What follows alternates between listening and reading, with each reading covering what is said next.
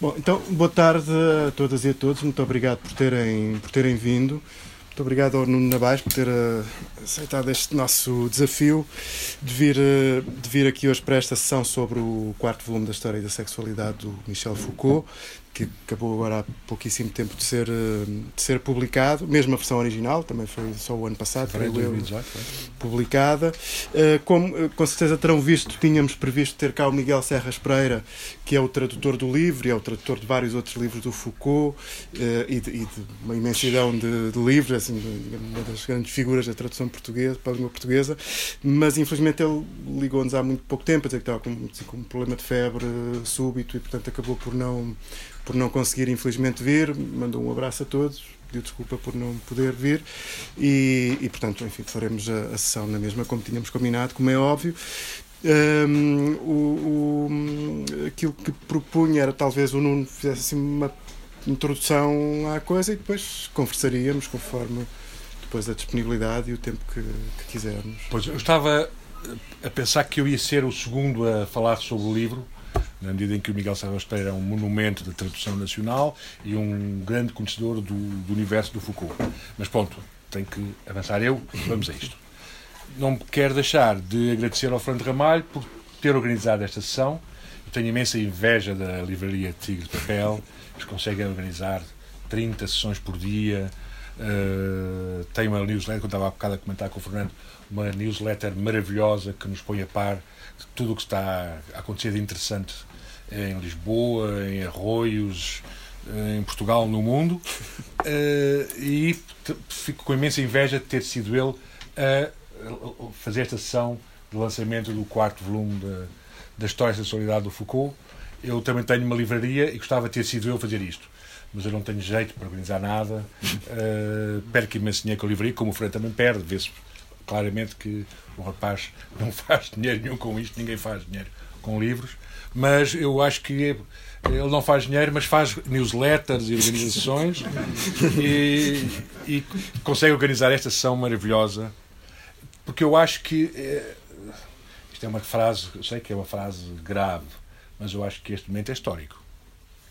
Haver uma livraria como a Tigre de Papel, que organiza, um mês depois do livro ser publicado, uma sessão de apresentação desta edição é uma coisa histórica, quer para esta livraria, quer para o mundo editorial português. Dizer, nós temos a sorte de ter um editor como o Francisco Val, da Relógio d'Água, que mal o livro sai em França, compra os direitos e entrega o texto ao melhor tradutor de língua portuguesa atual, que é o Miguel Serras Pereira, que ao fim de um ano põe o livro cá fora.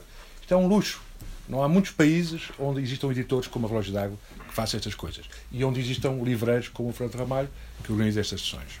Portanto, quero agradecer muito ao Fernando Ramalho e agradecer-lhe ter querido incluir-me neste momento histórico de estarmos pela primeira vez de forma uh, sistemática a celebrar a publicação deste livro. Eu vou falar do livro sem ter lido a tradução.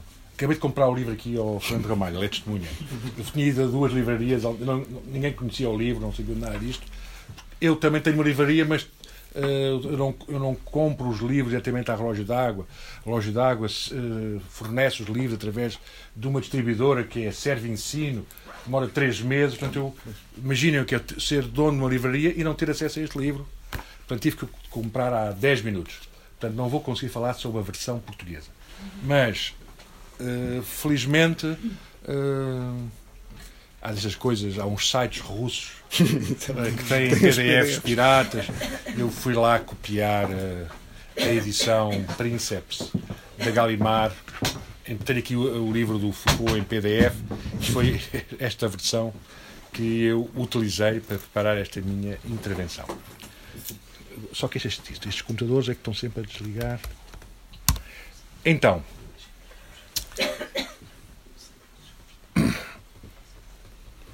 eu estou convencido, depois de ler este. Eu falar assim um bocado de pé, não é? Posso falar assim de pé? Chato. Eu estou convencido que este livro do Foucault é o mais importante livro de todos os livros que o Foucault alguma vez escreveu. É o mais importante. Uh, claro que para muitos leitores isto pode parecer como um exagero, um disparate, porque quem olha para o índice parece um livro aborrecido. O Foucault e a patrística, o Foucault e os textos fundadores do cristianismo, século II, III, IV depois de Cristo, Foucault e as regras uh, do casamento e da virgindade, do, do cristianismo primitivo. Que bizarria pode parecer, mas pode parecer uma bizarria. Mas um livro onde o Foucault se dedica a estes temas do cristianismo primitivo e onde ele reformula por completo o seu programa de uma história da sexualidade é um caso estranhíssimo. Eu digo que este livro é o mais importante porque é o livro que dá conta de uma ruptura fundamental no trabalho teórico do Foucault. E compreender essa ruptura não só é compreender o fundamental do pensamento do Foucault, como é compreender algo fundamental acerca de nós próprios. Herdeiros do cristianismo, herdeiros de um conjunto de temas que o Foucault tornou quase óbvios quando pensamos na tradição intelectual do Ocidente. O segundo aspecto que faz deste livro o mais importante livro do Foucault é que é um livro que tem uma história quase policial por trás. Nós sabemos agora, com o prefácio do Frederico, que o livro tinha sido entregue ao editor em 81. Portanto, antes do Foucault escrever e publicar o segundo e terceiro volumes da História da Sexualidade, sempre pensámos que o quarto volume, que estava prometido e que não tinha saído, uh, sempre pensámos que ele não tinha, não tinha saído, que o Foucault estaria a escrevê-lo quando morreu. Afinal, não. O livro, primeiro o Foucault escreve uh, este quarto volume da História da Sexualidade e entrega ao editor da Galimar em 81 e diz: agora você guardem o livro, não o publique, porque eu primeiro vou ter que escrever outros volumes onde eu faço a genealogia do pensamento, uh, da experiência do erotismo da libido do cristianismo. Portanto, mantenha aí o livro congelado em stand-by, que eu tenho que escrever o segundo volume, que é o Usos Prazeres, o terceiro volume, o Cuidado de Si, e só depois é que vamos publicar o quarto volume. O que é isto? Então, se o, se o rapaz que tinha entregue o, o volume prontinho a publicar em 81 a Galimar, quando ele morre, não publicam logo o livro? Então há o famoso rumor? Que a irmã do Foucault, que era a testamenteira, é que não tinha autorizado a publicação deste livro, porque a senhora seria muito católica, praticante, e eh, não queria aumentar eh, as penas do inferno do irmão, é? e portanto achou que era eh, mais correto é? que este livro nunca chegasse ao público. Era o rumor que eu ouvia logo em 84, quando já, como vocês veem pelas minhas barbas, já tinha idade suficiente para estar vivo e ser um leitor regular do Foucault quando ele morreu. Portanto, em 84 saem assim, de um jacto o segundo terceiro volumes da História da Sexualidade, então vem aí o quarto volume e depois surgiram rumores, eu lembro de ter lido isso em alguns jornais, que era a irmã que não autorizava, porque era um livro muito comprometedor sobre a tradição cristã ligada às questões da ascese às questões do, da carne. Afinal, nisto, ou o Federico nos está a enganar, eu acho que ele nos está a enganar, porque ele diz simplesmente uh, a família considerou que era chegado o momento de publicar o livro. Em 2018 chegou o momento de publicar o livro. Se o livro está pronto para ser publicado desde 1981, não diz mais nada. Claro que o Federico está a esconder qualquer coisa. Porque há outros rumores que circulam. Uh, este rumor, posso dizer qual é a fonte, foi a Judith Revel, que é responsável pela edição da obra póstuma uh, do Foucault, porque este livro torna-se acessível para publicação, porque a irmã do Foucault vendeu à Biblioteca Nacional de França todo o espólio do Foucault. E a Judith Revel diz que não se pode, apesar de ela chamar Revel, não se pode revelar o valor uh, pelo qual a irmã vendeu à Biblioteca Nacional todo o espólio do Foucault. Mas ela diz que são milhões. E diz a Judith Revel, a irmã acabou por ter que vender à Biblioteca Nacional todo o espólio do Foucault, por causa da crise Lehman Brothers, a senhora Pérez tinha os investimentos, perdeu tudo, e para recuperar o, a ruína que ela tinha caído, a irmã viu-se na obrigação de fazer algum dinheiro vendendo a obra do irmão. Portanto, isto é uma história também muito estranha. É? Portanto, nós temos acesso ao quarto volume da História da Sexualidade graças à crise do subprime. graças à crise do Lehman Brothers, sai-nos um quarto volume da História da Sexualidade. E, uh, volto a dizer, é estranho que o Frederico não conte esta história. É? Diga só, a família chegou a ter chegado a boa ocasião. Não diz mais nada. Chegou a boa ocasião para publicar um livro. E, de facto, nós estávamos, estávamos à espera de um livro uh, cheio de fragmentos, truncado, coisas inacabadas. Não, o livro está perfeito, acabadíssimo. É? Uh, Percebe-se uh, que o Foucault tivesse considerado que o livro já não precisava de mais alterações e que o depositou nas mãos da Galimar para que fosse publicado apenas depois da publicação do segundo e terceiro volumes. Ora, isto confere a este livro um novo significado. É que sabemos então, que este livro, se foi escrito antes do volume 2 e 3 da História da Sexualidade, este livro está na origem dos volumes 2 e 3 da História da Sexualidade. Ora, o que é que significa estar na origem dos volumes 2 e 3? Quer dizer que a grande revolução que se operou no programa teórico do Foucault não se manifesta nos, nos volumes 2 e 3, manifesta-se privilegiadamente neste volume. Todos nós fomos habituados a ler a introdução ao segundo volume, onde o Foucault diz porque é que demorou oito anos entre 1976, que é a publicação do primeiro volume da História da Sexualidade, a vontade, de saber, e uh, o uso dos prazeres e cuidar de si, passaram oito anos. E criou-se uma angústia enorme em torno do Foucault, porque é que ele não publica, porque é que ele não publica, o que é que se passa com, com o Foucault. Ele que publicava uma cadência alucinante, desde que entrou para o Collège de France, em 72, a Ordem do Discurso, em 75, Vigiar e Punir, em 76, História Sexualidade, volume 1. E, e, pela primeira vez na obra do Foucault, ele anuncia vários volumes. É o único volume onde ele anuncia que isto é apenas o primeiro dos vários. nunca tinha feito isto. E mal anuncia que vem mais cinco. Que é ele anuncia que é um, a história tinha seis volumes. Mal anuncia que vem mais cinco, para de, de publicar. E criámos ali todo um processo, não é? desequilíbrio. E quando ele, então, em eh, 1984, publica o segundo e o terceiro volume, no, na introdução ao segundo volume, ele explica porque que demorou oito anos a publicar o segundo volume e o terceiro volume da História do Direito. Nós estamos habituados a ler aquela introdução ao segundo volume como um momento de um repensar de raiz todo o projeto de uma história da sexualidade do Foucault. Ora, não é verdade. O texto onde isto é repensado é precisamente este. É aqui que o Foucault percebe que tem que repensar o projeto geral da história da sexualidade. É neste quarto volume que sabemos hoje que foi escrito e acabado antes do segundo e terceiro. Os segundo e terceiro foram escritos para preparar o choque que ia ser este volume. Porque este volume é um choque do caraças. E eu gosto muito neste volume de um textozinho pequenino já agora vou ler na tradução portuguesa. Aconselho vivamente a que se comece a ler este livro pelos anexos. E o anexo 1 diz o seguinte, é onde ele faz o resumo do projeto. O anexo 1 diz o seguinte: O que se trata de demonstrar, dois pontos. Ponto 1. Existe um núcleo prescritivo relativamente constante no cristianismo. Este núcleo é antigo e formou-se antes do cristianismo encontra-se claramente atestado entre os autores pagãos da época helenística e romana. Isto é um choque. Dizer que o núcleo prescritivo do cristianismo é antigo e que já estava eh, nos autores pagãos da época helenística e romana é quebrar o pressuposto fundamental da história da sexualidade.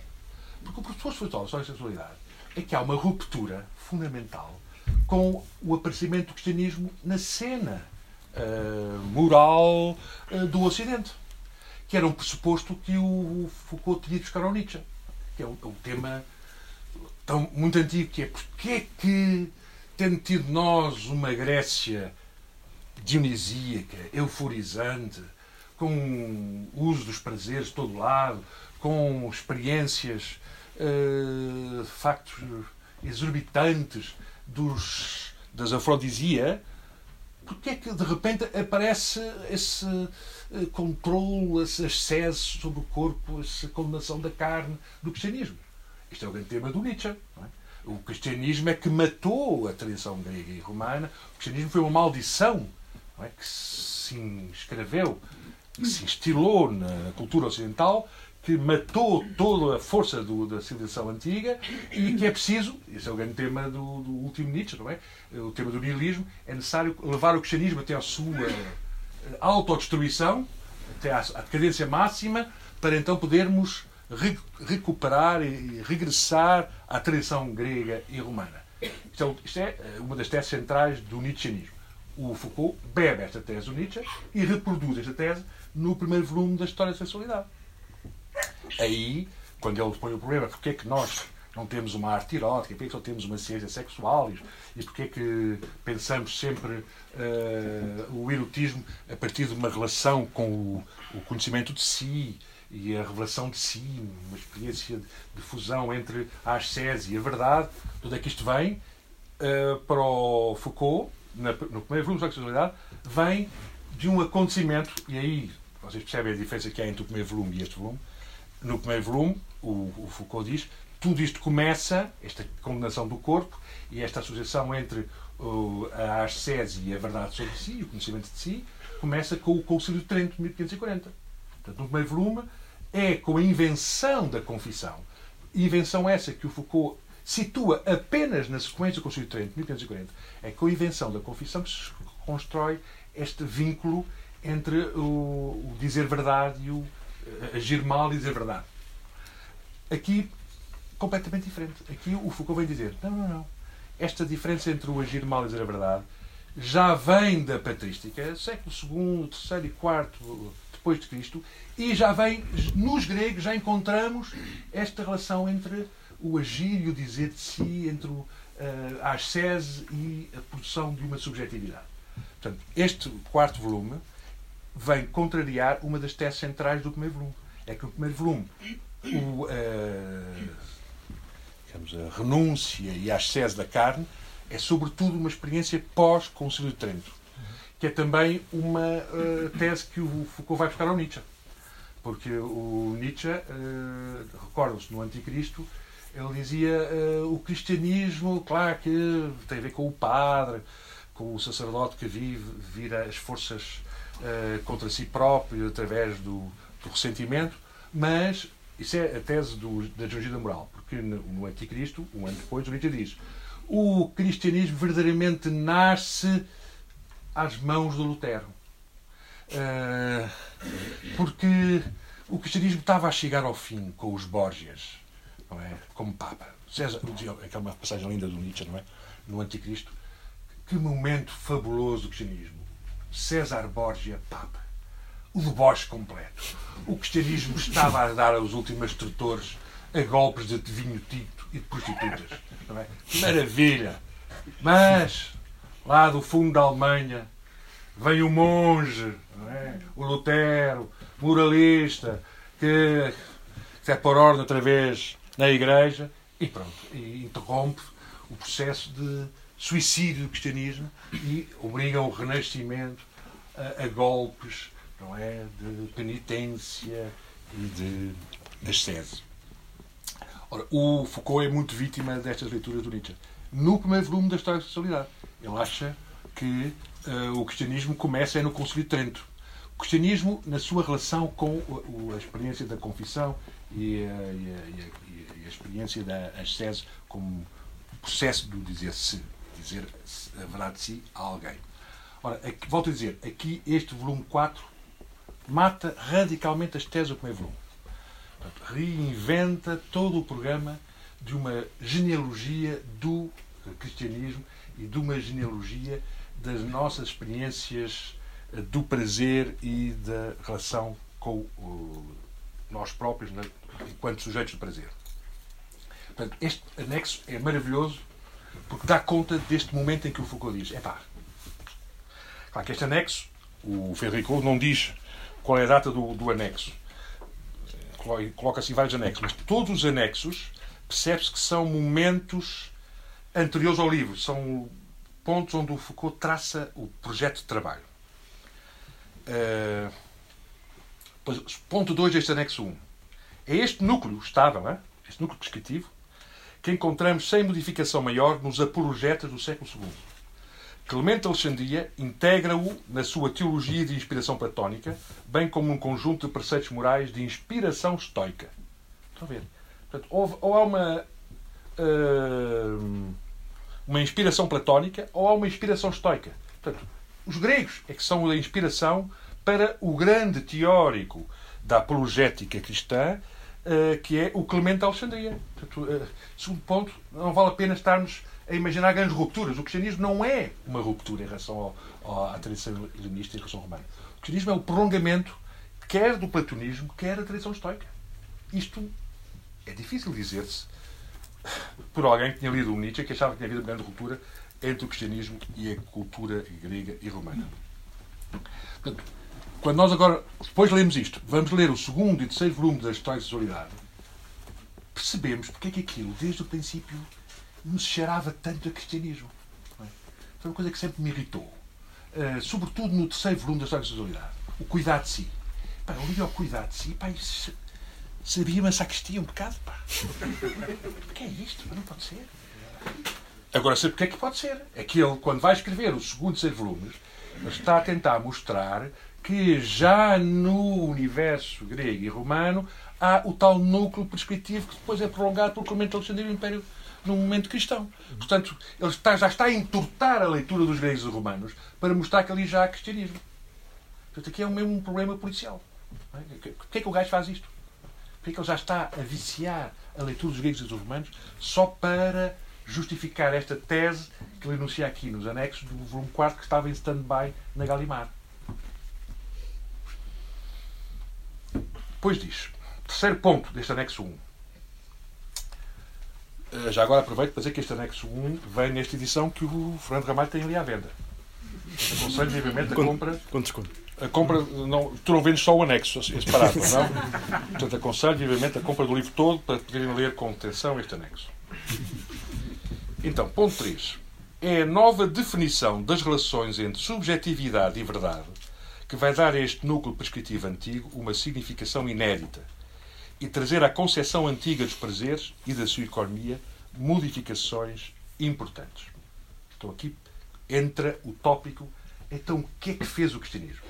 Porque se a, a primeira grande preocupação do Foucault é dizer o cristianismo não provoca uma grande ruptura com a, a tradição grega e romana, no entanto, pá, sabemos que o cristianismo não é a mesma coisa que a tradição grega e romana. Onde é que estão, está a diferença? E este livro é maravilhoso neste ponto, precisamente porque ele diz o que vai ser novo no cristianismo é uma nova definição das relações entre subjetividade e verdade. Isto é que vai ser fundamental. Uma nova uh, definição da relação entre subjetividade e verdade. Porque nós já tínhamos lido muitas conferências que o Foucault foi tanto fazendo sobretudo aquela conferência, as tecnologias de si, de 82, da, Universidade que ele faz nos Estados Unidos, na Universidade de Vermont. Aí, nesse texto de tecnologias de si, o Foucault também tem aquela diferença entre conhecer-se e cuidar de si. A diferença conhece a ti mesmo e cuida de ti mesmo. E é a primeira vez que aparece essa distinção na obra de Foucault entre o conhece-te e o cuida, e onde ele diz, são duas tradições, o conhecer-se a si e o cuida de ti. E ele diz, o cristianismo uh, aprofundou o conhece-te a ti, mas que se fundamenta depois em alguns episódios uh, centrais da história da filosofia, como uh, o Descartes, como o Husserl, esse, o primado do conhecimento de si sobre o cuidar de si, mas em paralelo, diz o Foucault nessa conferência de 1982, em paralelo há uma tradição do cuidado de si que ele logo aí tenta mostrar isso, já, já estava presente no Sócrates. Apesar de nós associarmos habitualmente Sócrates à máxima conhece-te a ti próprio, uh, o Foucault tenta mostrar que o fundamental do conhece a ti próprio é cuida ti próprio em Sócrates. Uh, uh, o conhece-te é apenas um modo de cuidar, não é o, ponto central. Ao passo que o cristianismo vai desenvolver o primado do conhece contra o, o cuidado. Ora, nesse texto de 82, publicado como uma conferência, o uh, Foucault mostra como o grande problema da relação de si consigo é o da relação entre subjetividade e verdade. onde a verdade é posta ao serviço da construção do sujeito, na tradição grega e, e depois espinosista, nietzscheana, ou, pelo contrário, a subjetividade é posta ao serviço da verdade, o primado do conhecimento, e, eh, esquecendo a importância do cuidado na tradição cristã, reforçada por um Descartes ou por um Husserl. Ora, ele aqui vem dizer algo que eu não tinha ainda pensado, neste, é a primeira vez que ele pensa aqui neste livro. É como é que uh, o cristianismo pode ser definido apenas por um tópico.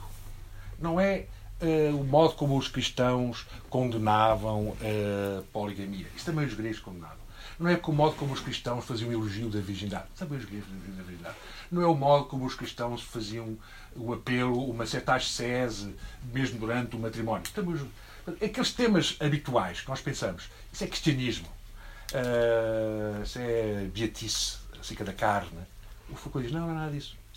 Todos os temas que nós estamos habituados a pensar, têm a ver com a, a prédica da sacristia, já estavam nos gregos. Os gregos também não gostavam muito da poligamia. Os gregos também tinham muito cuidado com não esbanjar o sêmen. Também privilegiavam a virgindade. Também gostavam de uma certa purificação dos cônjuges antes e depois do coito. Portanto, grandes temas que nós pensamos que são típicos do cristianismo já estavam nos gregos. Então, o que é que é o cristianismo? Qual é a diferença do cristianismo? E é aqui que está o núcleo, diz assim. É porque o cristianismo vai pensar a relação entre subjetividade e verdade a partir de um gesto uh, fundamental, que é o gesto da confissão. O gesto do dizer a verdade, não a si, mas a verdade ao outro. E isto não existe na Grécia. Esta é, é a grande ruptura que o cristianismo introduz, que é a experiência da confissão. A construção de uma verdade sobre si, mas que remete sempre para a intermediação de um terceiro que tem connosco uma relação hierárquica, eh, seja o diretor do convento, seja o sacerdote. Portanto, há uma hierarquia a quem que escuta eh, o dizer a verdade sobre si. E é aqui neste livro que o Foucault defende isto. Só o que distingue o cristianismo do, da tradição cristã é a invenção da confissão. Claro que vocês dirão, estamos aqui, não há nenhuma novidade. Já no primeiro volume da História da Sexualidade, o Foucault tinha dito isto. Que o Conselho de Trento, a grande novidade do Conselho de Trento, foi instaurar o sacramento da confissão. Eh, porque, como se recordam, a crítica, uma das críticas que o Lutero fazia uh, a Roma, uh, a crítica às indulgências, a crítica à ideia de que a Igreja pode perdoar pecados e pode salvar o penitente. E o Lutero quer acabar com esse, esse abuso do poder da Igreja. Quer dizer, não, a Igreja não tem nenhum poder para absolver, só Deus julga, e só Deus julga no juízo final, portanto, não faz sentido nenhum fazer da Igreja o intermediário, muitas vezes lucrativo com as tais indulgências, o intermediário da salvação. Ora, para, contra essa crítica que Lutero faz à ideia de salvação obtida numa relação de negócio com a Igreja, então o que é que o Conselho Trento faz? Vai reafirmar o poder da Igreja, vai reafirmar a capacidade que a Igreja tem de perdoar os pecados em vida ao penitente. Mas para que esse perdão se dê, tem que se praticar a confissão. Portanto, no volume 1 da História da Sexualidade, o Foucault diz a confissão é uma invenção do Concílio de Trento. Por isso que eu posso dizer é o Concílio de Trento que verdadeiramente inaugura o cristianismo, o cristianismo é confissão. Ok, portanto, aqui temos a mesma tese. O cristianismo é confissão. Só que há uma grande diferença. É que ele vai fazer uma genealogia da confissão nos textos do Clemente de Alexandria do século II, III depois de Cristo. Não vai remeter a confissão para uma decisão do Conselho de Trento. Há qualquer coisa anterior que leva à confissão. Ora, o que é que, então, levou no cristianismo primitivo à invenção da confissão? Era para conseguir o salvação dos pecados? Não. O Foucault mostra que as primeiras experiências da confissão não tinham nenhum pressuposto teológico que, através da confissão, eu conseguiria o perdão dos pecados e garantiria a abertura das portas do paraíso. Não? A confissão é inventada como uma certa experiência da relação entre subjetividade e verdade. Porque esse tema da relação entre sujeito e verdade já vem dos gregos.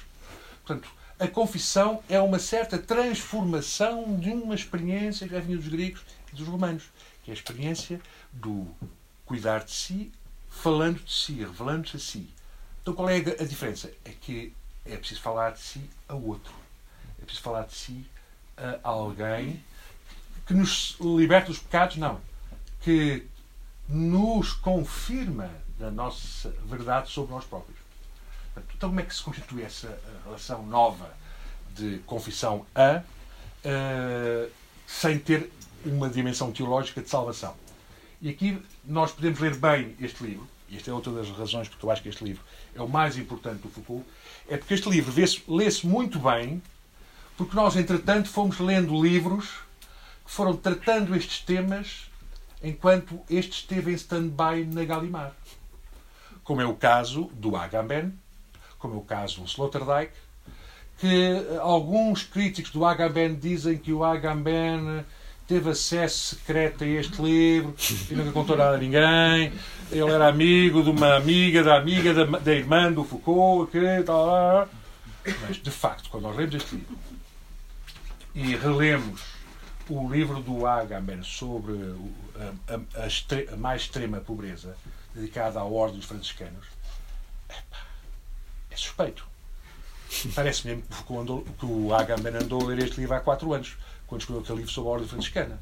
A importância que o Agamben dá à estrutura de uma ordem monástica, onde há hierarquias, onde há o diretor de consciências, onde há a experiência do aceder a si através da relação com o diretor de consciência, que é como que o.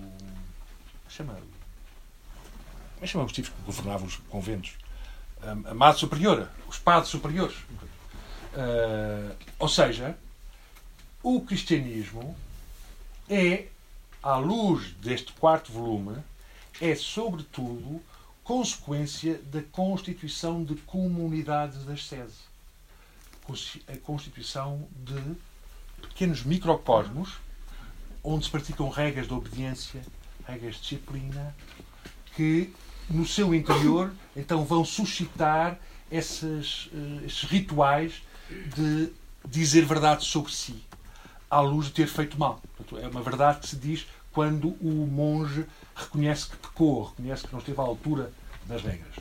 Então aqui o Agamben ajuda-nos a ler este quarto volume.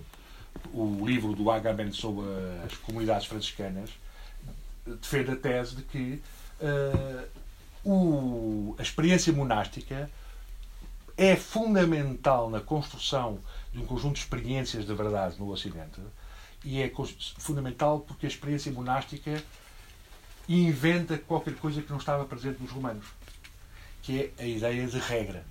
Porque os romanos havia a lei e havia a norma, mas não havia a regra de vida. Que é também um tema antigo do Foucault. Nesse aspecto, este livro prolonga algumas intuições que vêm do Vigiar e Punir. Porque no Vigiar e Punir, todos nós nos recordamos da teoria da norma, quando o Foucault diz porque é que o Ocidente teve que criar dispositivos disciplinares, porque é que teve que introduzir aqueles mecanismos, seja da prisão, da escola, é? Porque o, o Ocidente percebeu que a lei não era suficiente para regular os indivíduos. Há sempre, entre a lei e a ação individual, muito espaço de folga em que as pessoas podem fazer coisas que não são ainda transgressões, mas que já não são bem vistas. Pessoa, é, então é preciso reduzir esse espaço entre a ação individual e a lei. A lei é demasiado universal para julgar todos os casos individuais. Portanto, é preciso introduzir uma coisa intermediária, que é a norma. E a norma não está escrita. A norma aplica-se. Aplica-se como? Aplica-se a partir de um conjunto de dispositivos de controle ou dispositivos de disciplina, que é a disciplina, é precisamente isso. É, é ir instalando, instaurando nos nossos gestos mais triviais, como o gesto de sentar uma mesa numa escola, o gesto de me oferecerem ao médico no hospital, há um conjunto de gestos que são eh, manifestações de uma disciplina, nós vamos nos normalizando, normativizando, porque nos vamos uh, oferecendo à instauração, a aplicação de uma disciplina que tem como, uh, digamos, forma a norma, não a lei. A disciplina não é do domínio da lei, a disciplina é do domínio da norma. E a norma é uma invenção recente no Ocidente. Tem a ver com o final do século XVIII e do século XIX.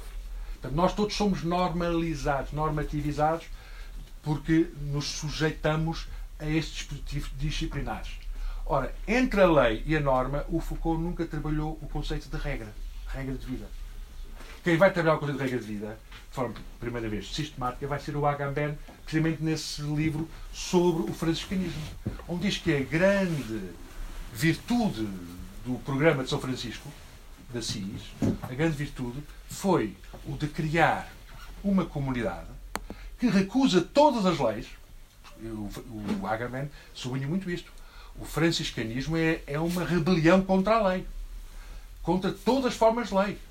É, a máxima do São Francisco, diz o Agamben, é o direito a não ter direitos. Eu não sei bem o que é que significa. Já dei por mim muitas vezes na minha marquisa tentar pensar o que é, que é ter o direito a não ter direitos. Mas a fórmula é bonita. É? Ele diz: o que o São Francisco quer é direito a não. É que não é direito a não ter deveres. É direito a não ter direitos. Porque as leis enganam-nos porque nos dizem: pá, queres ter direitos? Sim, então também tens de ter alguns deveres, está bem? Ok. A malta engole os direitos todos para ter alguns deveres. Portanto, para acabar com o problema, a malta não quer é ter direitos nenhums. Então não temos deveres nenhums. Mas recusamos é os direitos. Não queremos ter direitos. E o caso máximo de um ser vivo que quer ter o direito a não ter direitos é o caso dos animais. Diz o Agamben, por isso é que o Sr. Francisco gostava tanto dos animais.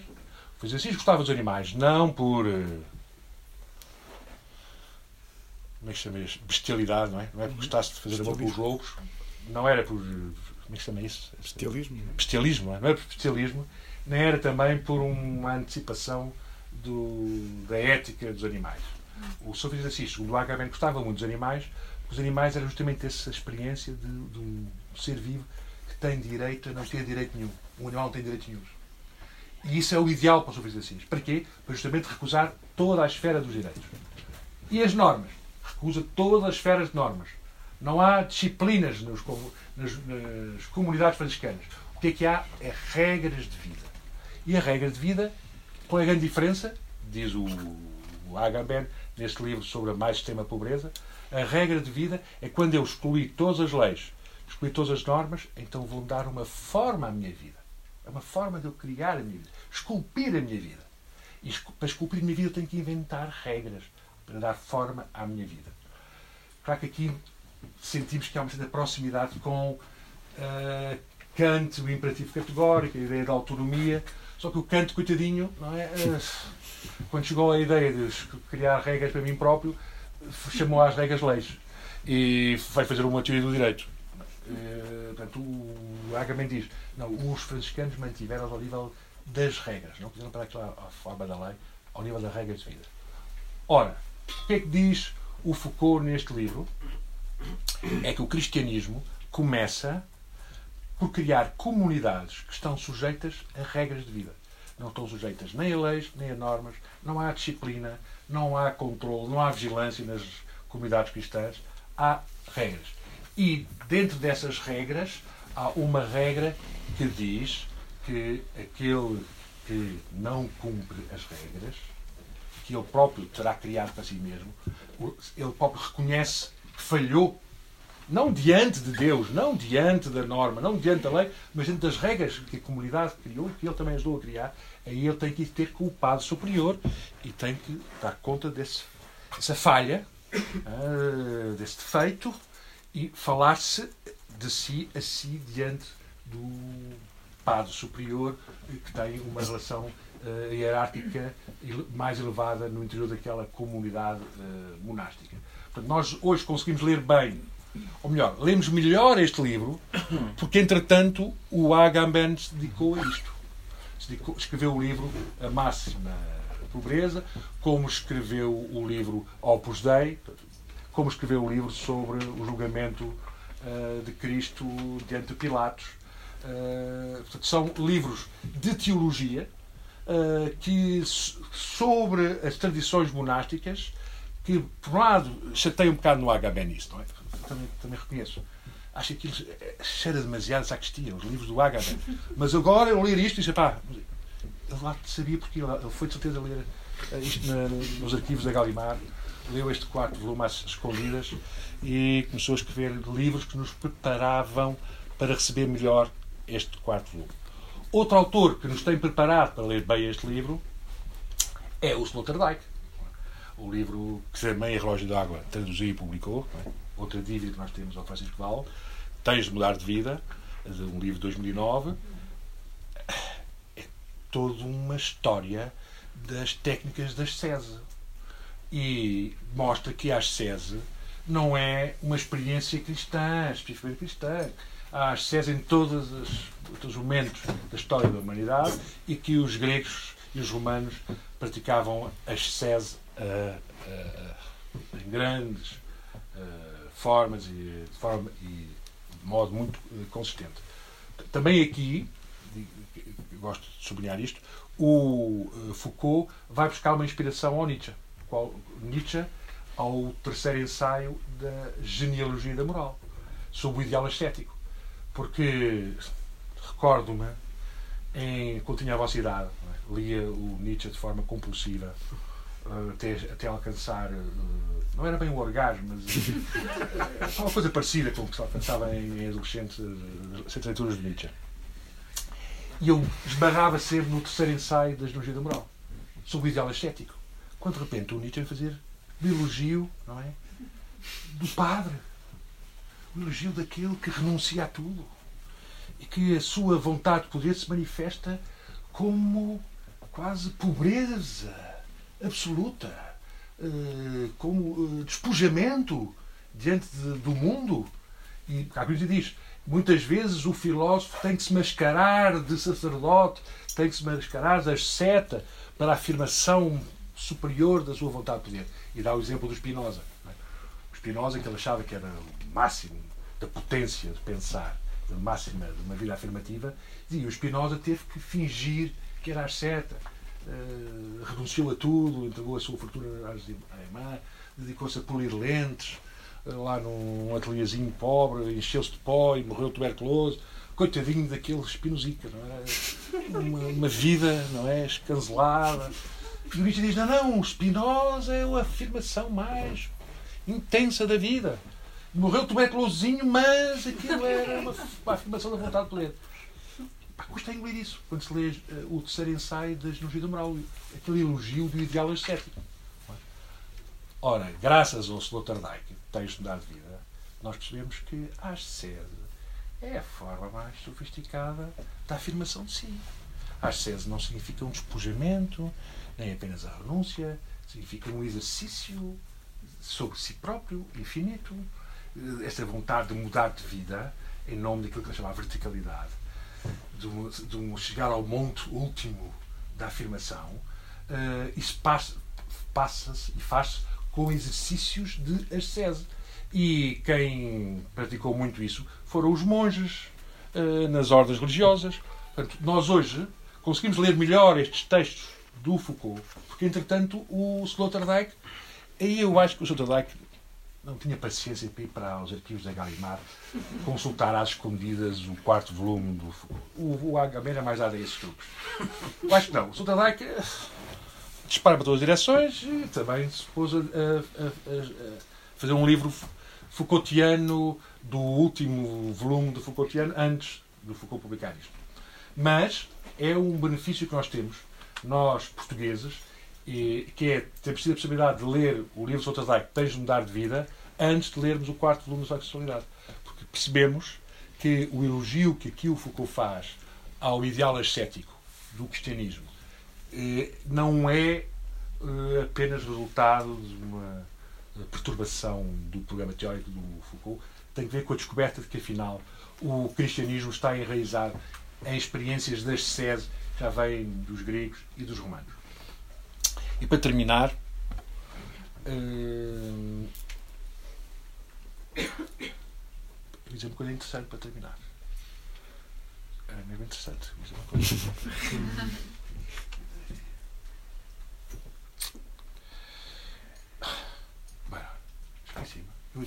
tinha isto bem, tão bem pensado.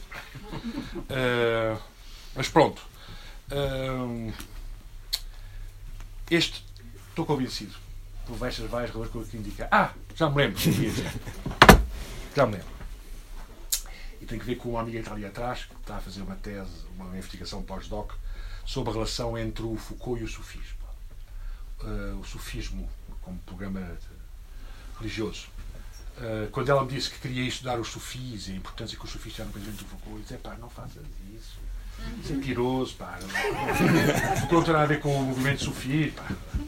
Ah, não, mas quando ele esteve em Tirão, na revolução do Khomeini e tal, não terá. E eu tenho vindo a pensar nisto. Porque eu pergunto-me, o que é que fez com que o Foucault descobrisse as virtudes do cristianismo primitivo? O que é que fez com que o Foucault percebesse que afinal não havia uma ruptura tão fundamental e, pelo contrário, há uma continuidade? E aquela minha amiga levou-me a pôr a seguinte hipótese.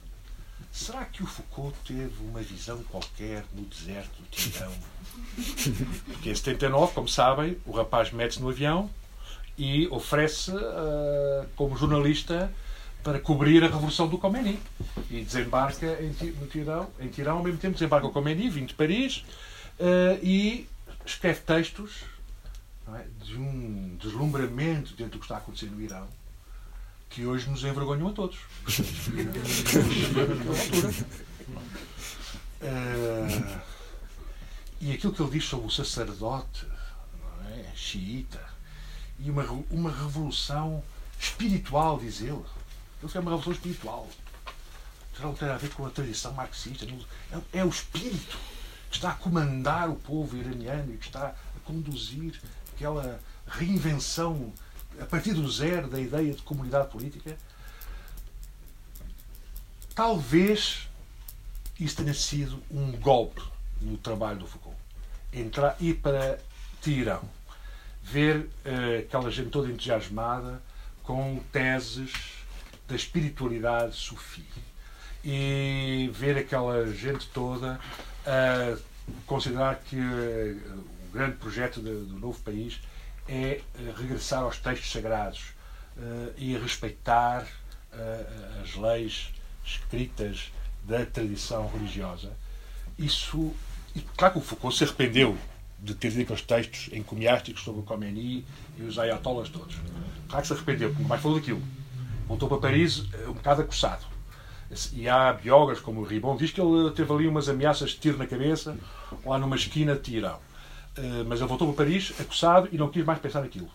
Mas provavelmente, uh, sei que isto é uma conjectura um bocado delirante, provavelmente este quarto volume tem alguma coisa a ver com o que aconteceu em Tirão, em 79, quando ele fica, nos primeiros tempos, deslumbrado com uma revolução que era conduzida por ideais, chamemos religiosos ou místicos.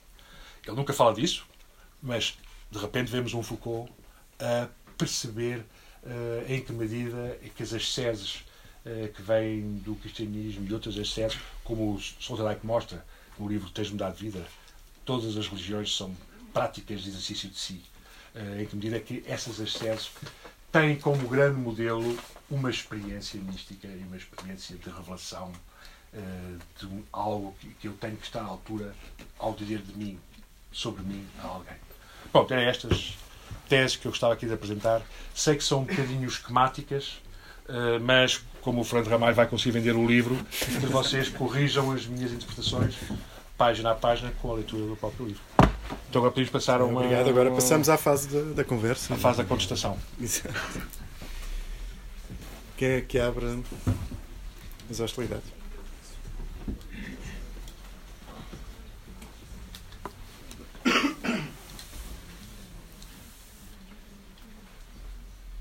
Se chega à frente, eu faço uma, uma pergunta que enfim, não é bem sobre o conteúdo do livro, que eu ainda não, ainda não o li, mas estava aqui a pensar, tendo em conta essa afirmação tão categórica no início de que seria o principal livro do, do, não só da história da sexualidade, mas do Foucault. Tudo Foucault. Foucault.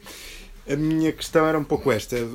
A sensação que eu tenho na leitura de autores como Foucault, por exemplo, é que, hum, é, é, que a, a, leitura nos remete sempre para, para uma genealogia, quer da obra do próprio, quer da obra de uma imensidão de, de, de autores. É?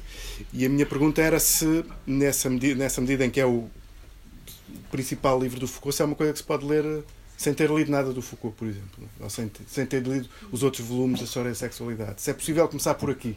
Era essa. É.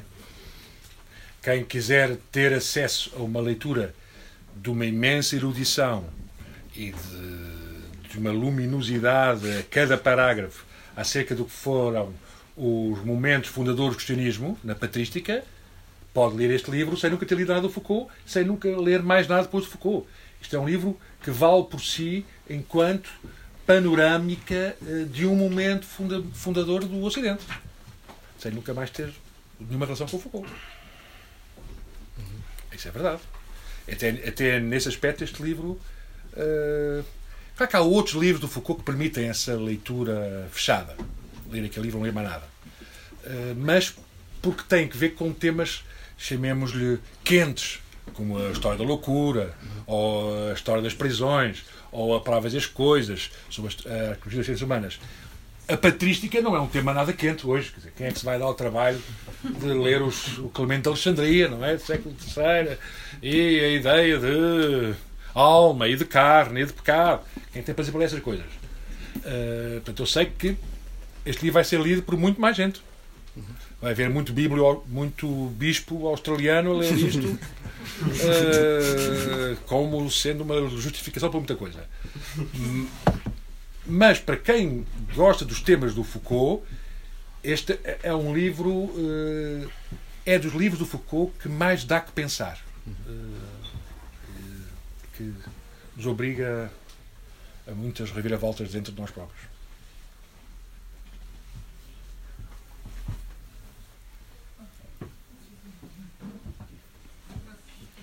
Sim, melhor chegasse um bocadinho mais à frente, eventualmente, não sei.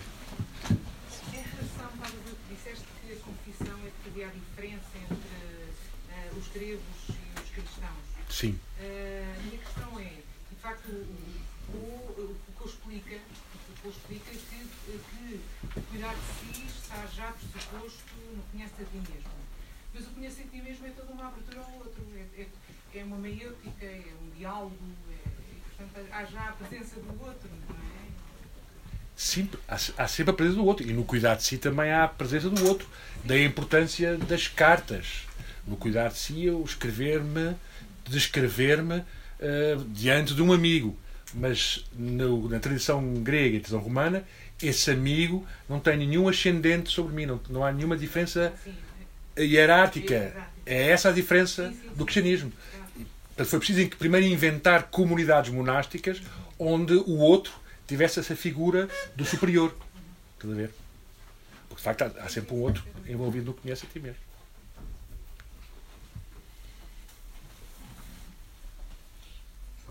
Olá, eu queria saber se tu vês neste livro se, há, se entrevê nas descrições que ele faz da patrística, etc., se entrevês aqui alguma forma de comunidade que fosse emancipatória. Ou seja, se existe um conjunto de figuras conceptuais que seriam da, da, da organização da comunidade, qual é que seria aquela em que tu entreveste o Foucault, onde o Foucault punha as fichas? Digamos assim, como forma de, de alguma maneira, servir de modelo, de imagem da emancipação, da relação, portanto, entre a subjetividade, subjetividade verdade, individual, coletivo, etc. Adivinha-se aí alguma forma na, não, na descrição? Aqui e, eu não, não fui claro nesse ponto, e obrigado, Miguel, por fazer essa pergunta, porque aqui o Foucault não deixa cair nenhum sinal de admiração por esta nova figura da comunidade instaurada pelas ordens monásticas. É, é, para, é claro, claro para Foucault que em termos de organização de uma comunidade política, isto é um empobrecimento face à polis grega e face ao direito romano. É um empobrecimento. Portanto, não há aqui nenhuma nova figura de emancipação uh, onde o Foucault metesse fichas. Não. Uh, então o que é que isso faz ao que estavas a dizer em relação a este livro de alguma maneira ser verter a, a Revolução Iraniana ou, ou decorrer de certa, de certa certa maneira, de um deslumbramento pela Revolução Iraniana No entanto, No entanto, o, o, entre o deslumbramento pela Revolução Iraniana, que está documentada nos artigos que ele escreveu lá, só que eu acho que o Foucault se arrependeu daquilo que escreveu. Se desencantou. se desencantou. Uh, mas isso não lhe retira a revelação de que há comunidades espirituais que praticam formas de vida uh, emancipatória uh, que é necessário tomar em consideração. Não como modelo, mas que não, não é tão óbvio que tudo o que cheire a ordem monástica, tudo o que cheira a comunidade mística seja triste, eh, empobrecedor. Não é tão óbvio assim. Isso mantém-se aqui neste livro. Só que não leva o Foucault ao ponto de ver aí uma outra linha que val- valesse a pena explorar. Não, ele continua a fazer o elogio eh, da experiência grega e romana do ponto de vista de uma ética do cuidado e de uma política da verdade, que, que ele desenvolve sobretudo depois no, no curso sobre o caso da verdade. Aqui- Não há esse perigo. É? Vocês- Podes vender este livro à vontade à malta aqui da, de arroios. Sim, sim, há confiança. Não vendas é aos padres, porque vão fazer disto mau uso. Mas- se bem que eu também estou convencido de uma coisa. Eu estou só convencido, só conjecturas eh, um bocado delirantes.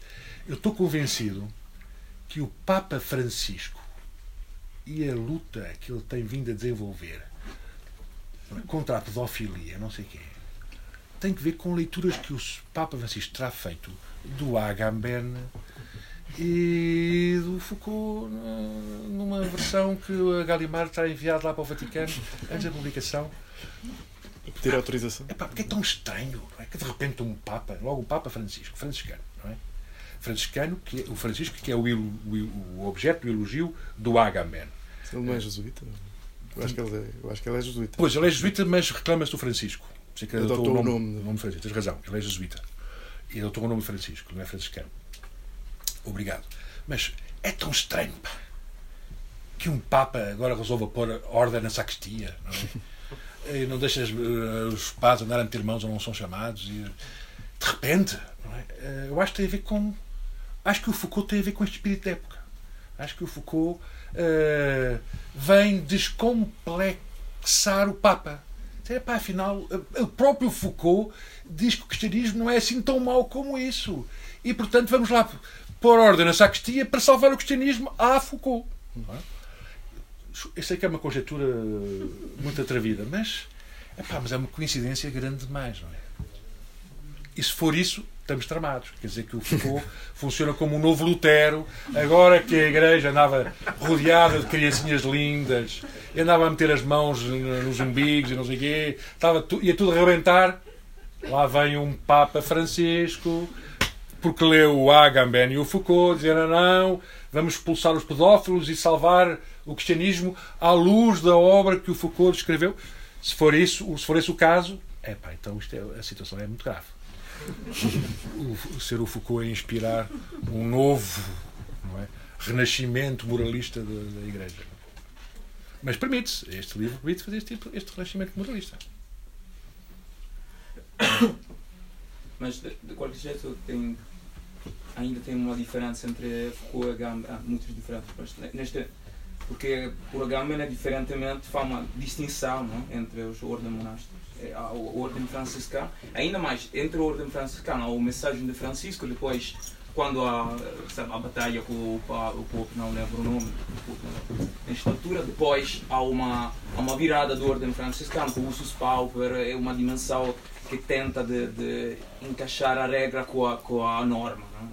Então a Gamben ainda chega a uma dimensão emancipatória entre a primeira ideia de, de a extrema pobreza, esta ideia inicial. É, mas, mas Foucault começa a, eu, eu não li o texto, mas é tipo, ele não diferencia entre as ordens. É Não. uma- Até porque eh, este, este livro só vai ao quase que à pré-história das ordens monásticas. é? Século III, IV, quando a ordem de Bento é século VI, não é? Das primeiras, das primeiras comunidades, de onde virão a surgir as ordens. é? E, e, portanto, não, não dava para fazer uma distinção entre regras das diferentes ordens monásticas. porque não há informação sobre isso suficiente para. É isso? Não há informação isso. Mas também as ordens monásticas só se estabilizam mais tarde. Ok. não é? Portanto, o que é interessante é ele vai aos textos. Portanto, aí há uma proximidade maior entre os diferentes grupos. eh, Ah, pois. Também é muito bonito neste. Vai, o facto do Foucault vai a um período que normalmente não se toma em consideração. É um período imediatamente posterior ou que coincide com a decadência do Império Romano, é? com o aparecimento de pequenas comunidades cristãs, mas que ainda não têm completamente a estrutura de ordens monásticas. Eh, portanto, são textos eh, quase proféticos do que virá a ser o cristianismo. Portanto, o próprio Foucault, quando falava do cristianismo, falava sempre do cristianismo da modernidade. Eh, e ele percebe-se que ele que sempre evitou ir aos gregos e romanos. é? E há um momento em que ele diz: Bom, agora vou, vou dedicar-me aos gregos, no início dos anos 80. Porque sempre estranhámos que as obras do Foucault fizessem histórias enormes, arqueologias, e começavam sempre o final da Idade Média. A história da loucura começa a falar da Idade Média. As palavras e as coisas falam da Idade Média. A Filhar e começa no século XVIII.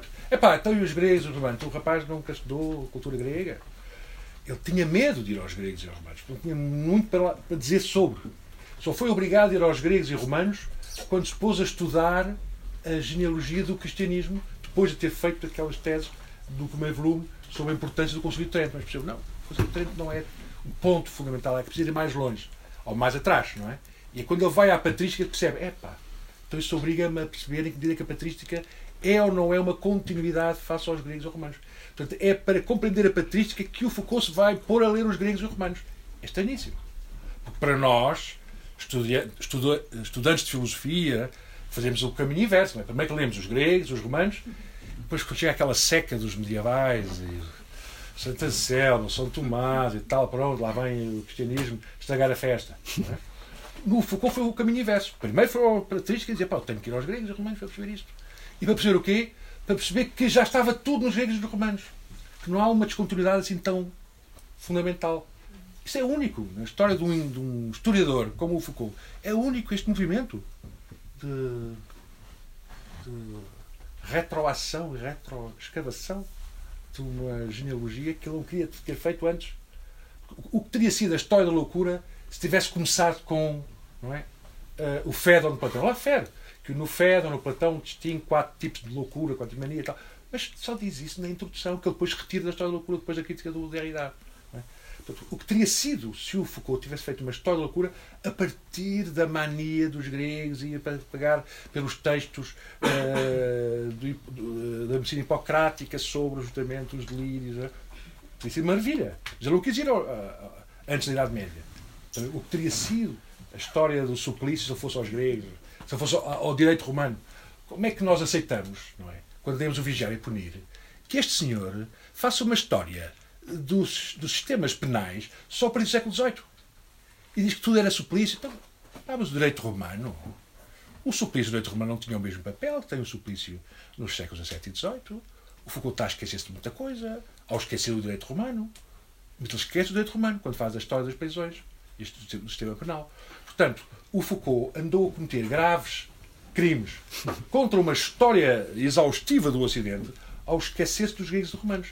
Só, tem, só percebe que tem que lá ir por causa da patrística. Isso também é único na história, dos, na história da história ocidental. É É único.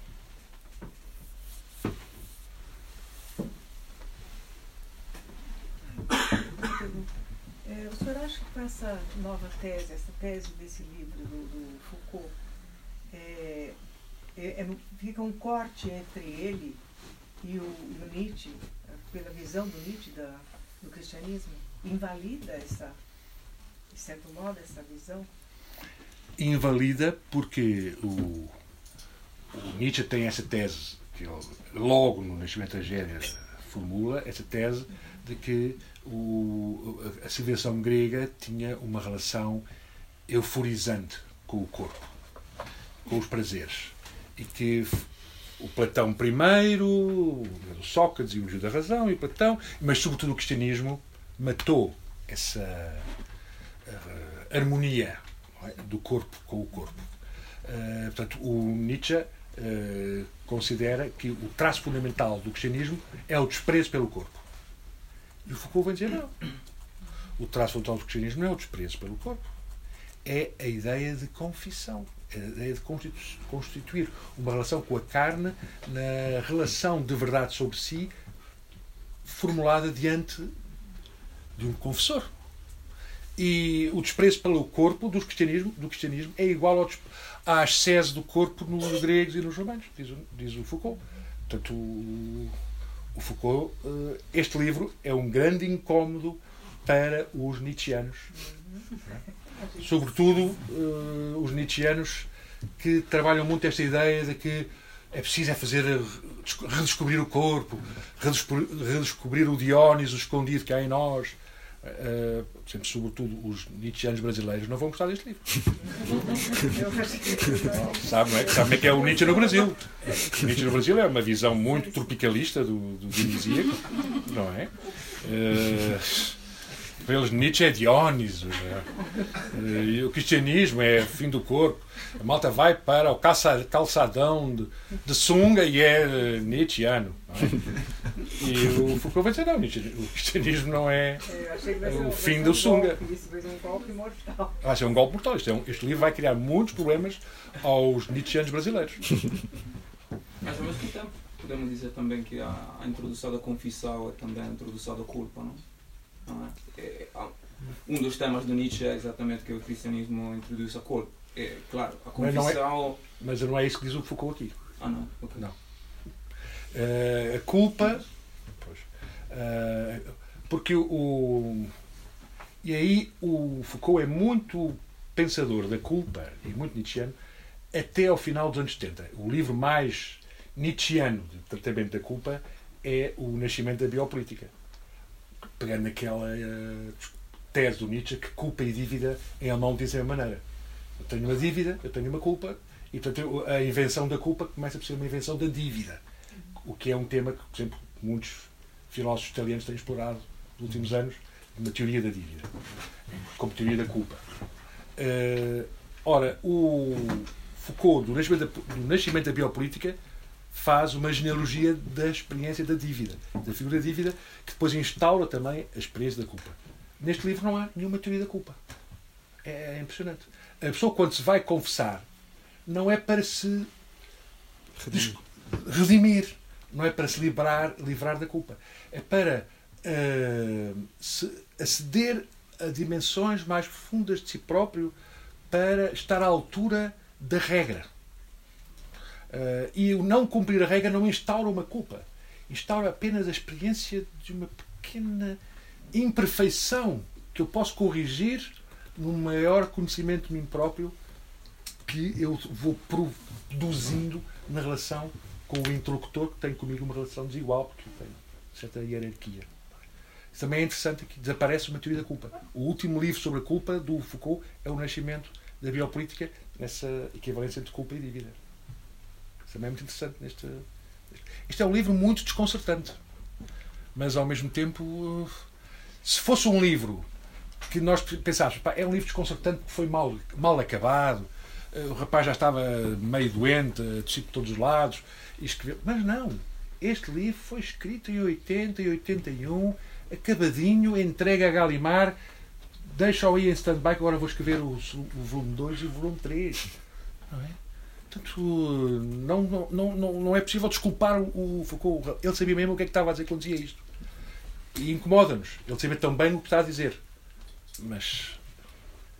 Agora, claro que se pode dizer, pá, eu não quero saber disto para nada. Mas, eu também sou- mas todos os livros do Foucault permitem isso. Quer lá saber dos malucos, da história da loucura. Pronto, ok. Eh, não, é? não, quero, não, quero, ler este livro, está cheio de horrores. Não- quer dizer, nós não, não temos, para sermos modernos, é? para estarmos à altura da agenda da nossa contemporaneidade, não temos que ler este livro. Até para muitos casos, somos mais modernos se lemos este livro.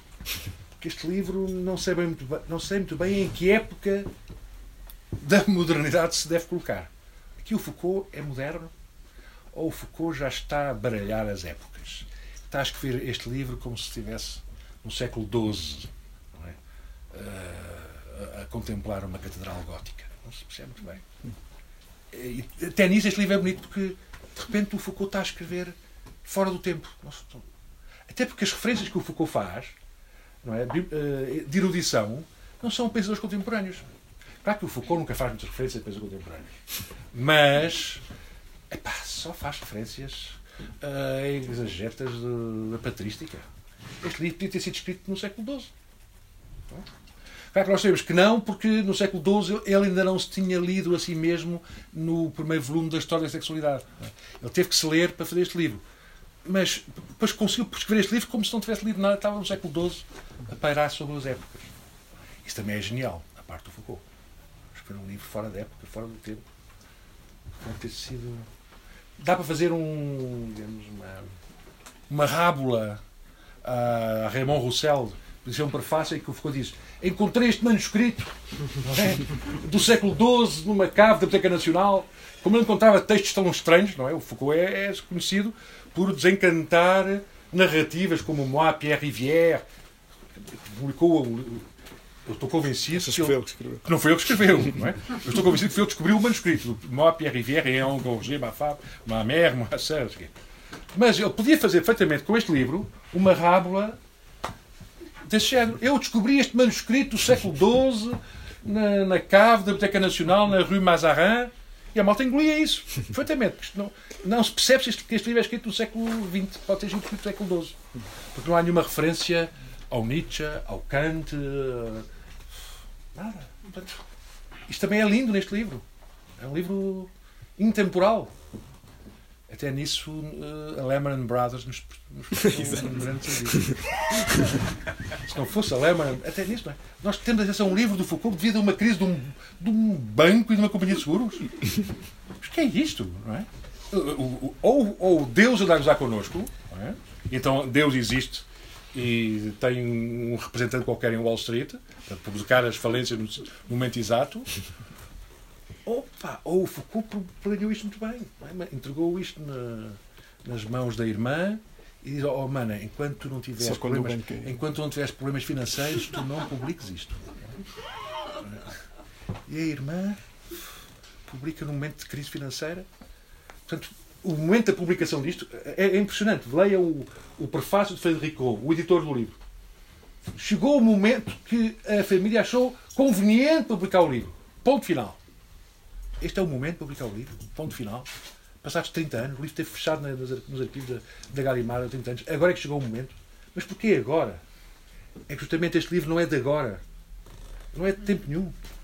Podia ser publicado em 81 ou 84. Foi publicado em 2018 e apresentado na Livraria Tigre de Papel, eh, graças ao Fernando Ramalho. Tudo isto é improvável, não é? Quem é que diria que o Fernando Ramalho ia ter a honra de ser ele a organizar uma sessão sobre o quarto volume a sexualidade? É? E, no entanto, é isto mesmo. Tudo isto é da ordem do, do absurdo, do improvável. Quem diria que o Miguel, não é? Não ia estar presente na apresentação da sua tradução só por causa de umas febres. É? Febres essas que eu vos garanto que vão descer sobre vocês quando começarem a ler este livro. Uma, eu acho que há uma maldição deste livro. Quem o for ler de forma intensa vai começar a sentir uns arrepios. Muito bem. A não ser que haja mais algum comentário, alguma questão. Ah, muito bem. Tenho uma pergunta. Uh, o cristianismo uh, entregou para nós uma novidade que é a confissão. Mas se pensarmos no confissão no religião cristã católica e, por exemplo, na religião cristã ortodoxa, é muito diferente. Completamente diferente. Por exemplo, um, confissão no, no catolicismo, uh, nós fizemos em termos de autorreflexão e acho que o conceito principal é pena. Então, eu tenho uma ideia de bem e eu vejo alguma coisa que não corresponde a esta ideia, eu tenho pena, esta pena é em frente do Deus, por exemplo. E quando pensamos eh, na mesma coisa na tradição ortodoxa, não é pena que o principal conceito é vergonha. Então, a autorreflexão está feita em outros termos.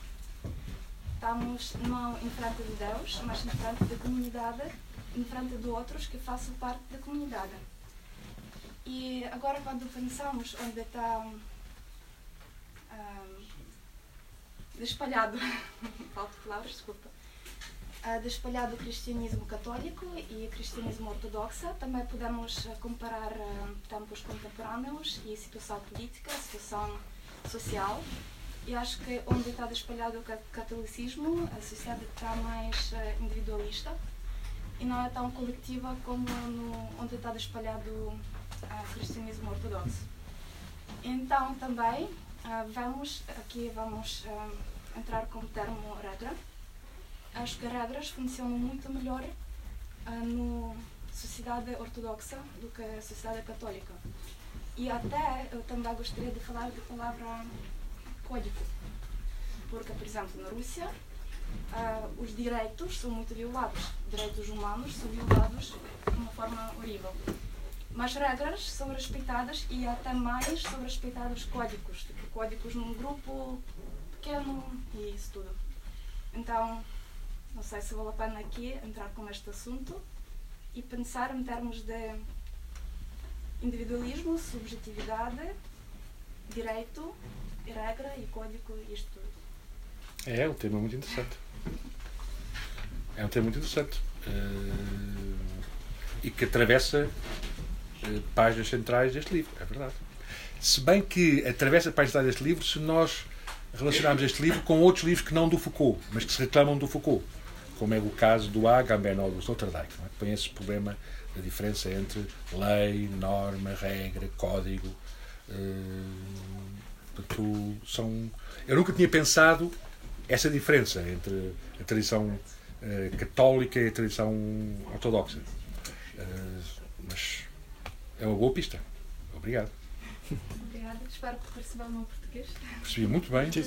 Você respeita completamente as regras da gramática. Não, e o conjuntivo estava perfeito. não é? Perfeito, sim. Obrigada.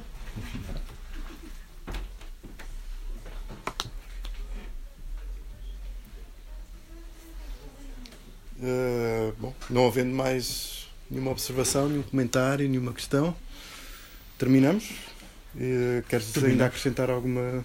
Não quero voltar a agradecer ao Fernando ter feito esta livraria. Nós é que agradecemos uh, este- teres cá vindo. É uma coisa muito estranha fazer uma livraria nos tempos que correm. Eh, muito estranha. E eu ter feito esta livraria e, e já estar aqui há vários anos a sobreviver é de facto um, um acontecimento extraordinário. Fora da época. Claramente pertence ao século XX, não ao século XXI. E também agradecer teres organizado este encontro em torno deste livro maravilhoso. Muito bem. Muito obrigado por teres vindo. Muito obrigado a todos e a todas por terem. Boa noite.